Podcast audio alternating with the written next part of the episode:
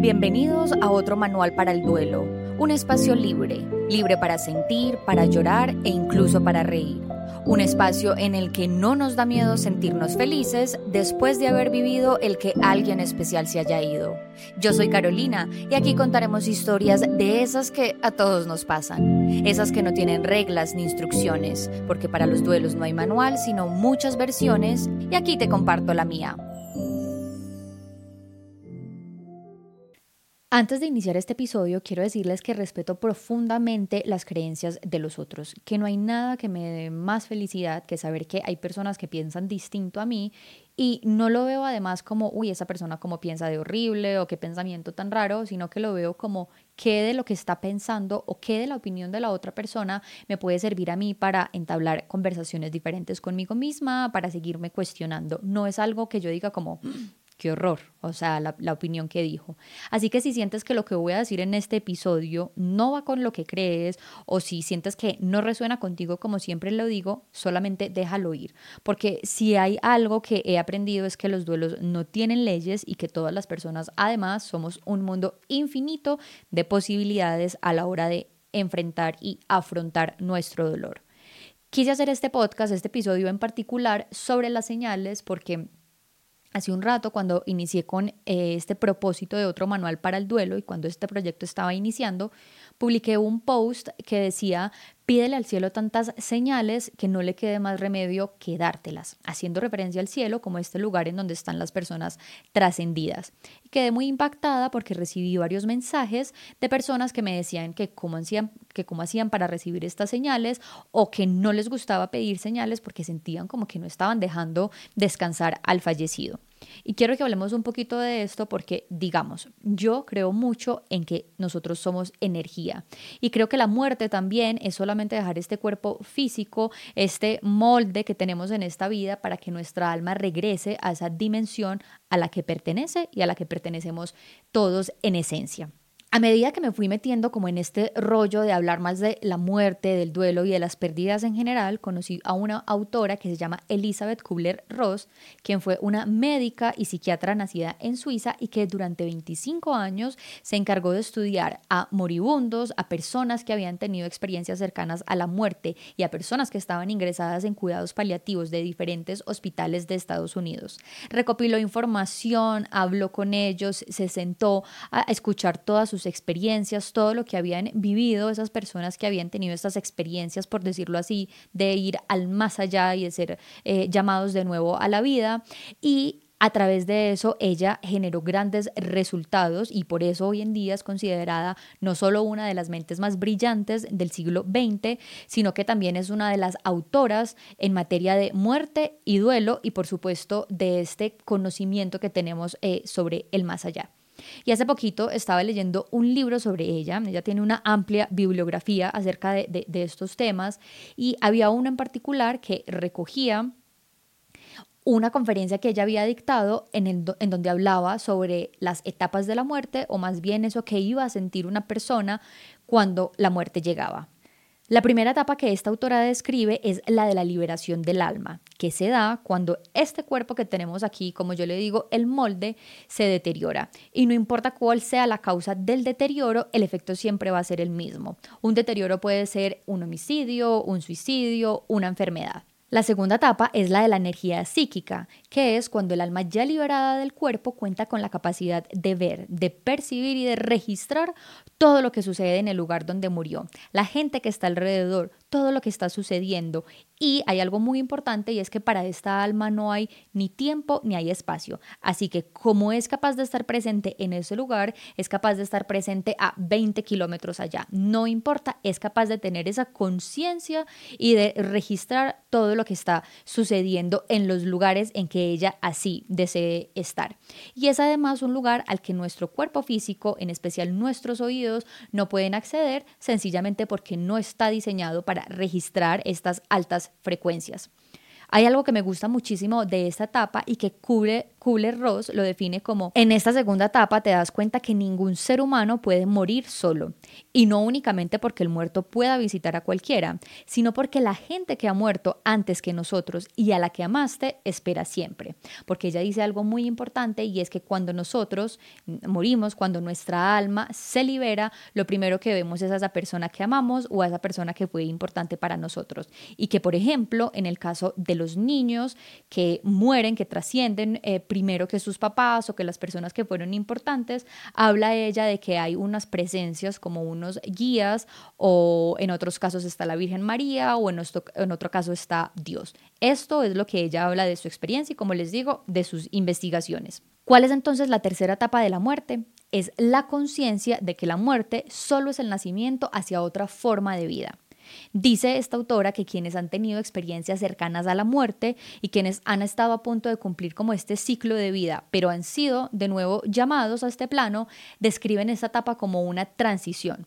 Algunos lo ven como un puente, algunos como una puerta, otros como un túnel, depende mucho de factores culturales que hayan rodeado a esa persona, pero todos coinciden en que siempre, siempre, y yo creo que esto también nosotros lo hemos escuchado, y es que siempre hay una luz brillante, casi una luz de claridad absoluta.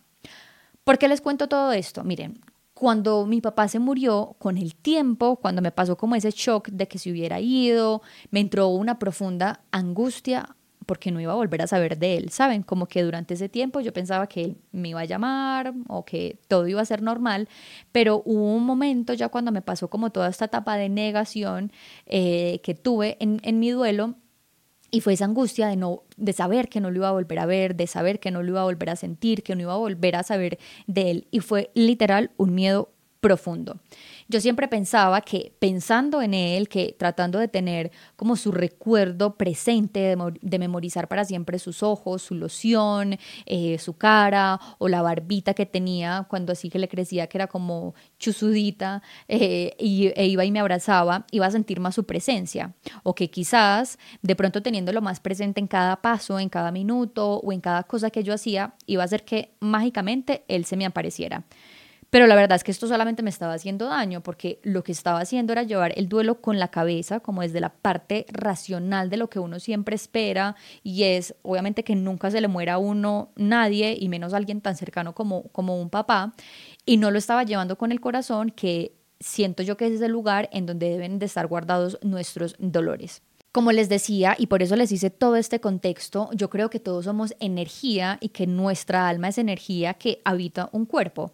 Y por eso cuando a mí me dicen como hay que dejar descansar, yo en particular, y también vuelvo y les recuerdo respetando todas las creencias, me pregunto, ¿dejar descansar a quién o qué?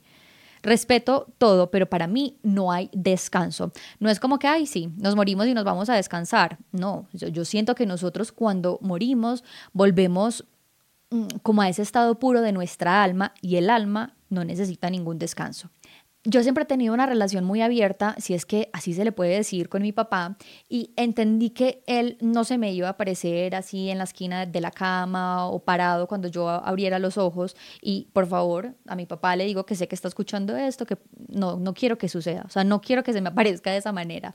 Pero sí me preguntaba mucho cómo íbamos a hacer para entendernos, porque yo sentía que él estaba ahí, pero yo decía, ¿cómo voy a hacer para entenderme con él? Él desde su plano y yo desde el mío.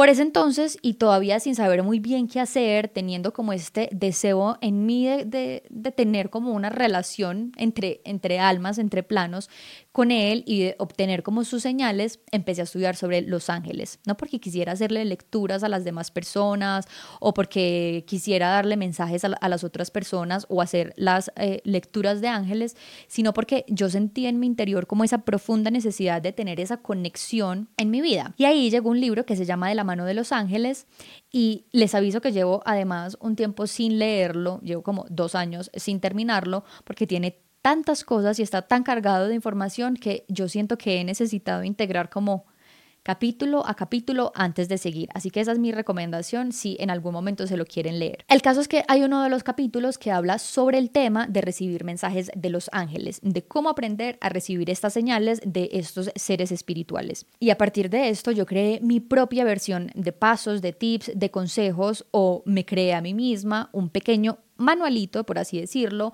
de cómo recibir las señales de mi papá. Yo dije, aplique la siguiente lógica, si esto me sirve para recibir mensajes de los ángeles, pues seguramente también me va a servir para recibir un mensaje de mi papá, que es un alma que ya está trascendida. Así que aquí se los voy a compartir Ojo que esto no es un manual, yo no les puedo asegurar que esto tiene éxito, no les puedo asegurar tampoco que esto va a ser igual a las expectativas que tú tienes. Te estoy hablando de lo que yo siento que a mí me funcionó y de lo que creo que puede servir para afinar nuestra, nuestra comunicación entre almas. Repito, no soy experta, no soy medium, no me comunico con los muertos, no tengo nada de eso. Soy una persona que simplemente busca estar más conectada con su propia alma y a la vez estar más conectada con el alma de las demás personas que están cerca acompañándonos desde otra dimensión. Puede sonar como un cliché esto que les voy a decir porque además nos han hablado mucho a las redes sociales sobre esto y es la intuición o sobre seguir nuestra intuición. Lo que pasa es que no es un cliché, sino que es cierto.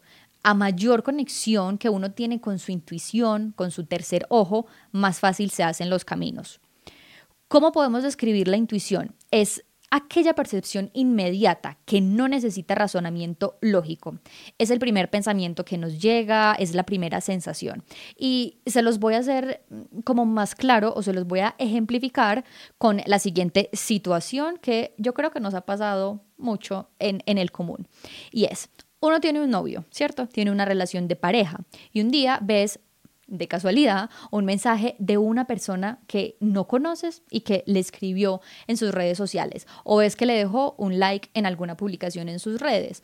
O van también a un evento y te presenta una persona y uno inmediatamente dice esa persona no me cayó bien o esa mujer no me dio buena espina y la pareja lo mira a uno como ¿de qué me estás hablando? O sea, pero la acabaste de conocer. Y uno sabe, uno no se está enloqueciendo, si ahí, sino que ahí es cuando uno dice, es el sexto sentido. No, no es el sexto sentido, es la intuición. Y yo creo que en el 99.9% de las veces nunca falla. La intuición entonces es ese no sé qué que te impulsa a seguir un camino cuando perfectamente habrías podido tomar otro. Y no es ni buena ni es mala, es simplemente intuición. Lo que pasa es que acallarla es muy fácil porque en nuestro día a día, nuestro ego, nuestros pensamientos y nuestra mente domina muchísimo más que nuestro tercer ojo. Así que aquí la primera tarea es empezar a ser más abiertos a escuchar eh, a esa intuición, ¿cierto? Que no les sea tan fácil dejarse llevar por otras cosas que tenemos en nuestra, en nuestra conciencia, sino escuchar lo que tenemos allá, como en lo más adentro. La intuición es como ese yo sabía que no tenía que ir a esa fiesta o ese yo presentía lo que estaba pasando y no hice caso. Eso es el resultado de no habernos escuchado. Y el primer paso que, como les digo, siento yo, es necesario para recibir señales de otras almas es abrir la intuición.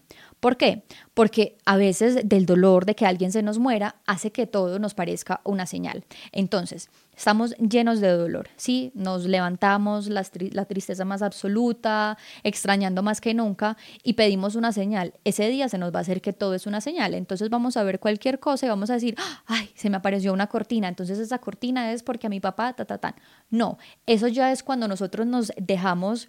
Mm, ¿cómo se dice? Como llevar un, poco por esas cosas que queremos que sean realidad cuando en realidad no lo son. Y la verdad es que esto no son las verdaderas señales porque, ¿cómo sabe uno que es una señal? Y es porque se siente, no se tiene dudas, ¿sabes? Como que les decía, no hay un raciocinio lógico y por ende tú no te preguntas si eso es una señal o no, tú simplemente sabes. Hay algo en ti que te dice, esto fue. Y no te preguntas nada más se siente como una paz, como una sensación de tranquilidad en todo el cuerpo, como una vibración, por decirlo así, que te dice, hola, sí, soy esa señal que estabas buscando. Y la intuición se puede seguir además de muchas formas y en cada aspecto de la vida. Es como un satélite que uno va moviendo hasta que encuentra la señal. Por ejemplo, y lo puedes empezar a hacer desde detalles sencillos en tu vida cotidiana. Desde que te levantas y no sabes qué ropa ponerte, Cierra los ojos, respira profundo como si buscaras callar tu mente y pregúntate, qué me quiero poner. Y verás cómo automáticamente seleccionarás las prendas y te armarás el outfit del día. La intuición no es algo que debamos acudir solamente para grandes decisiones o cuando estamos como súper acongojados, no.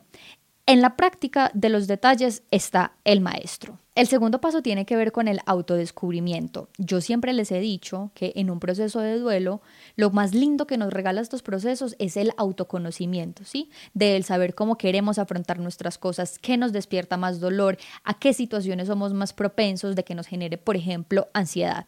Y en este caso en particular es muy importante saber em, o conocernos lo bastante bien porque somos más propensos a identificar cómo nos van a llegar las señales.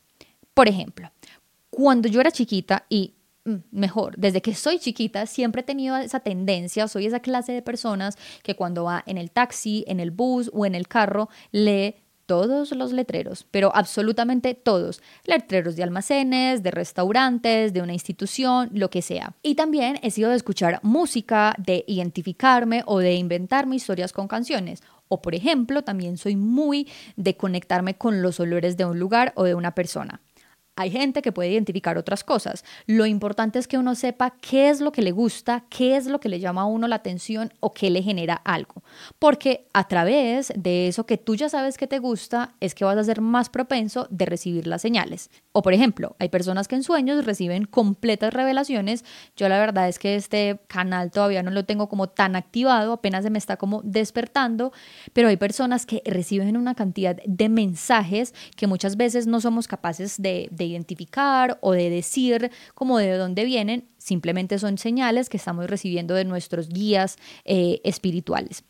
Las almas trascendidas, como se los decía hace un momento, son capaces de estar en todo sin importar los kilómetros de distancia que haya. No importa si se murió en el Congo y tú estás en Medellín, Colombia, son energías que trascienden, porque estas almas lo único que necesitan son un canal para poder entablar em, como ese mensaje con este plano, con esta dimensión, que como se los decía hace un momentico, nuestro cuerpo no está preparado para oír o para identificar esas frecuencias. Así que necesitamos, hagan de cuenta como de un traductor. Esa sería la palabra.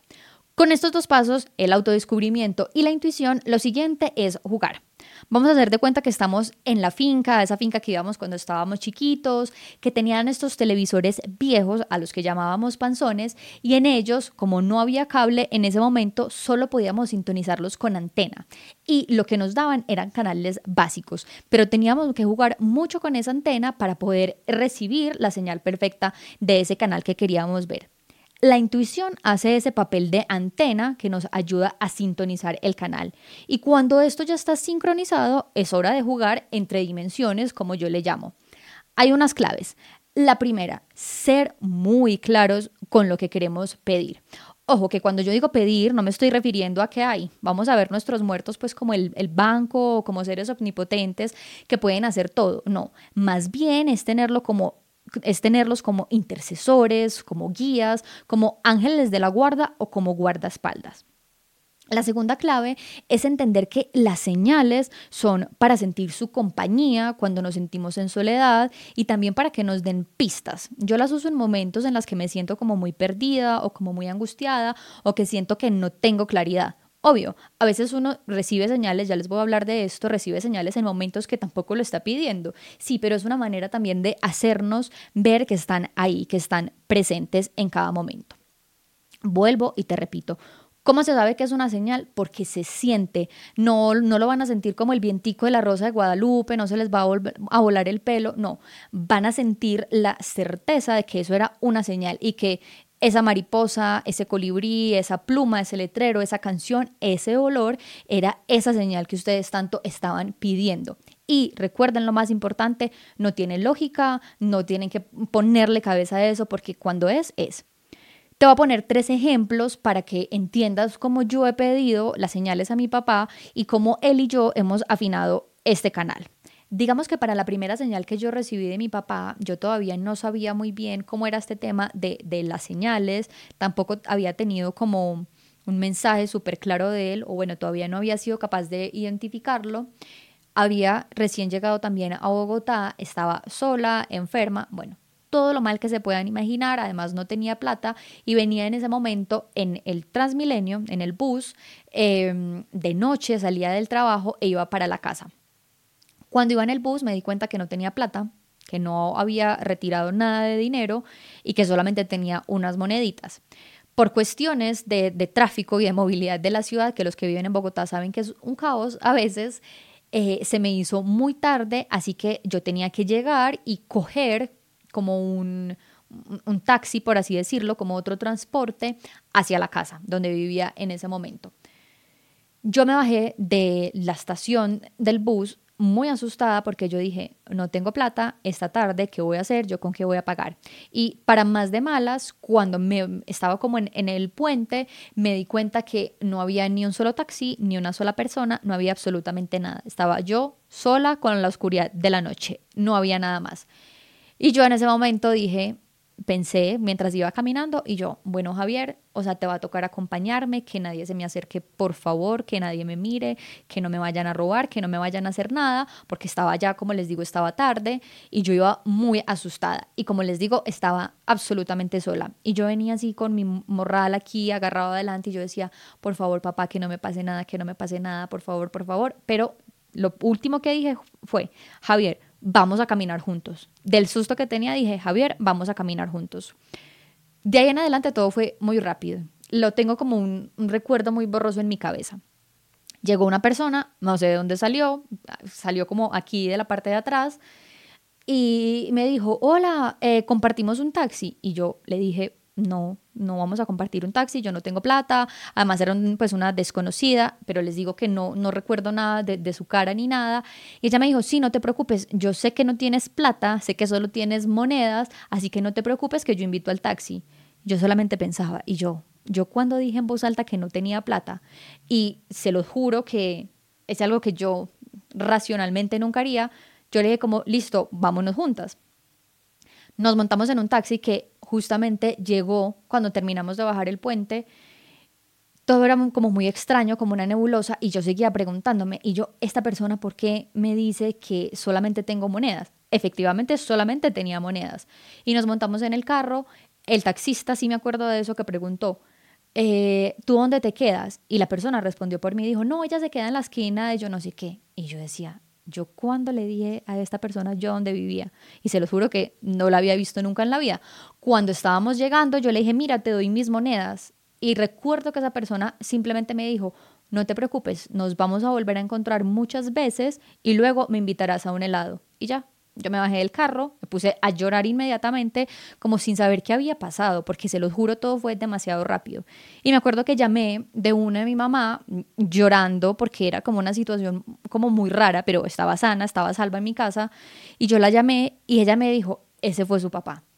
Y para mí eso fue como un shock porque yo dije como, tiene toda la razón era el único que había podido haber escuchado todo, ¿sí? Y como les digo, fue como una sensación de tranquilidad. A mí nunca me dio ni miedo a esta persona, ni montarme en el taxi, ni nada. Ojo, no les estoy diciendo que tomen un taxi a cualquier hora de la noche porque los van a estar acompañando. No, o sea, no funciona tan así. Pero en ese caso puntual fue esa sensación de estar acompañada.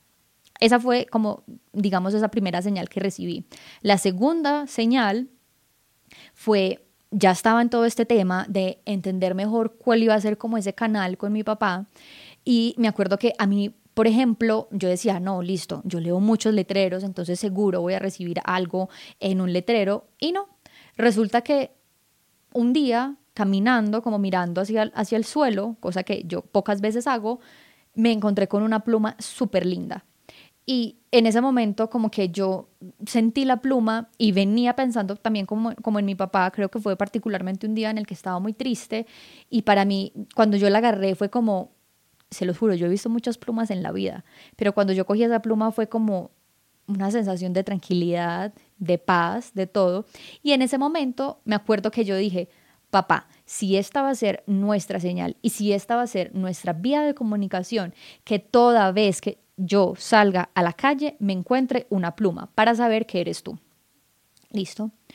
Acto seguido, desde ese día, y ya han pasado más o menos unos dos años y medio, todos los días cuando yo salgo me encuentro una pluma. Y me la he encontrado en los lugares más extraños, en discotecas, que uno diría como o en bares que uno dice como, ¿por qué tiene que haber una pluma en el baño de una discoteca? ¿Sabes? O aquí va la historia, estaba en una situación bastante maluca con un trabajo y era un día en el que yo estaba, pero de esas que quería renunciar, estaba mal, de pelea en pelea con mi jefe y estaba tan mal que yo lloraba y lloraba y lloraba muy angustiada y en ese entonces dije como, uy madre, pero es que no sé qué hacer. Y yo decía, papá, es que no sé qué hacer, porque yo sí siempre le hablo mucho a él. Y yo, papá, es que no, no sé qué hacer con esto. O sea, me quedo, no me quedo, qué es este karma o qué estoy pagando yo para vivir esta situación. Y así, envuelta en llanto, envuelta en lágrimas, estaba en ese momento en Estados Unidos, en la casa de mi tía, y entré al baño, que literal nadie entra a, a ese baño, y abrí, y lo primero que veo como en la como en la taza del, del, inodoro, como en la tapa de la taza del inodoro, era una pluma, pero se los juro que era una pluma como de este tamaño, o sea, era una pluma gigante, hermosa, brillante, y yo la vi y fue como, respiro, todo va a estar bien, sé que estás ahí, sé que estás acompañándome. Y la tercera fue pedida directamente, o sea, fue una señal que pedí directamente. Yo siempre había querido viajar a Argentina, siempre había sido mi sueño viajar a Argentina y el año pasado estaba entre que se me entraba el loco de decir no, tarjetazo, me voy, sea como sea, pago ese viaje como sea y me voy. O él, soy una mujer consciente, lo planifico, lo hago con orden, no afecto mis finanzas. Y yo todos los días me, me, metía a buscar tiquetes y buscaba tiquetes y cada vez estaban más caros y yo decía, no, esto no lo voy a lograr, no lo voy a lograr, no lo voy a lograr. Y un día yo dije, quiero pasar mi cumpleaños en Argentina. O sea, peor todavía porque la época estaba súper costosa todo. Y me acuerdo que iba caminando, ya así con el loco, o sea, a punto de decir me voy para un banco y pido un crédito, no me importa, me voy a pasar mi cumpleaños allá. Y yo dije lo siguiente, no, voy a ser una persona cuerda y dije, Javier, así tal cual en estas palabras, se los juro. Y yo, Javier, necesito que tú me des la señal hoy de si me voy para Argentina a pasar mi cumpleaños o no. Pero si tú no me das hoy la señal, o sea, yo ya me enloquezco y tomo medidas desesperadas, porque era un sueño de verdad que quería cumplir. Y yo dije, si tú, yo necesito que tú me des la señal de si debo irme y si debo comprar tiquetes, lo que sea. Listo. Pónganle ustedes, esto fue 9 de la mañana. En la tarde ya estaba en mi casa, todo estaba trabajando y recibo un correo de una aerolínea que decía, Hola Carolina, abrimos, te informamos que abrimos nuevo destino, Bogotá-Buenos Aires. Anímate a viajar. Empezamos a volar desde el 16 de junio. Nótese que mi cumpleaños es el 18 de junio. Y en ese momento, cuando yo leí ese mensaje y cuando me metí, los precios eran, o sea, una cosa que uno decía como, no, no te puedo creer, era, o sea, muchísimo menos de la mitad de lo que estaban los tiquetes en ese momento, que fue como esa sensación de decir, ya esta la señal. Pues, ¿sabes? Y se los juro que ese fue el viaje más perfecto de toda la vida. Y cuando al final nos estábamos regresando, hay una cosa que a mí siempre me ha, me ha, encantado y es la loción de mi papá. Cuando yo tengo la oportunidad de olerla, aunque ya no es tan común, pero cuando tengo la oportunidad de olerla, para mí es como volver a él. Y estábamos en el aeropuerto de Buenos Aires, mi mamá y yo, ya nos regresábamos para Colombia, eran como las tres y media de la mañana. Y yo iba caminando y yo iba diciendo, papá, gracias de verdad por este viaje, fue fantástico, fui demasiado feliz, la pasé súper bien. Y venía yo tan concentrada en mis propios pensamientos que me choqué como con algo y yo como, ay, me iba a pedir perdón pensando que era una persona. Y cuando veo, era como una estantería completa de una tienda del aeropuerto que todas las lociones que estaban ahí eran precisamente todas las lociones que utilizaba mi papá. Eran tres lociones y justo estaban las tres lociones. Ahí se sintió como un, yo estoy aquí, ¿sabes? Como yo estoy escuchando lo que me estás diciendo. Entonces esto es para que vean tres maneras diferentes. Ojo, lo que les digo, las plumas son ese, esa señal que yo siempre recibo de él, que yo cuando la veo digo como, estás aquí, estás caminando conmigo, lo sé, te siento pero hay otras señales que uno puede recibir de, diferentes maneras en esos momentos como de, de, angustia o de desazón. Son señales que te muestran que esa persona está allá. Uno solamente tiene que tener esa intuición y esa conciencia de saber que es una representación de esa alma trascendida. Como les digo, esta es mi experiencia, esto es lo que me ha sucedido a mí hasta el momento, no es un checklist que ustedes tienen que hacer para recibir la señal de del alma de esa persona que trascendió, simplemente sean muy abiertos y sientan siempre por encima de que crean que es una señal o no, sientan siempre la compañía de esas personas que están ahí mirándonos, que están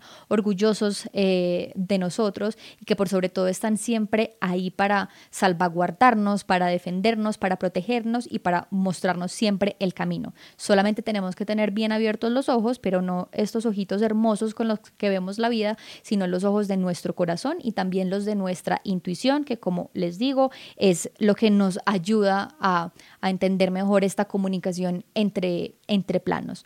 Y por supuesto, siempre mi recomendación es resuenen y vibren con lo que ustedes sienten que les pertenece, con lo que sienten que les gusta. Y si ustedes dicen como, ay no, Carolina se enloqueció, o sea, seguro eso fue eh, una persona en que estaba pasando normal eh, y ella es una confiada que se montó en el taxi con cualquiera, o el correo para irse a Argentina lo pudo haber recibido en cualquier otro momento, o seguro estaba en spam piensen lo que sean, siempre y cuando cuando ustedes les pase algo sientan que estaba hecho o que fue una señal para ustedes y que era básicamente el mensaje que tenían que recibir. Cuéntenme también si aplican uno de estos tips que les dejé o si empiezan a buscar señales. Em, de las personas pues que ya, ya trascendieron en sus vidas y nos escuchamos en un próximo episodio de Otro Manual para el Duelo, el podcast.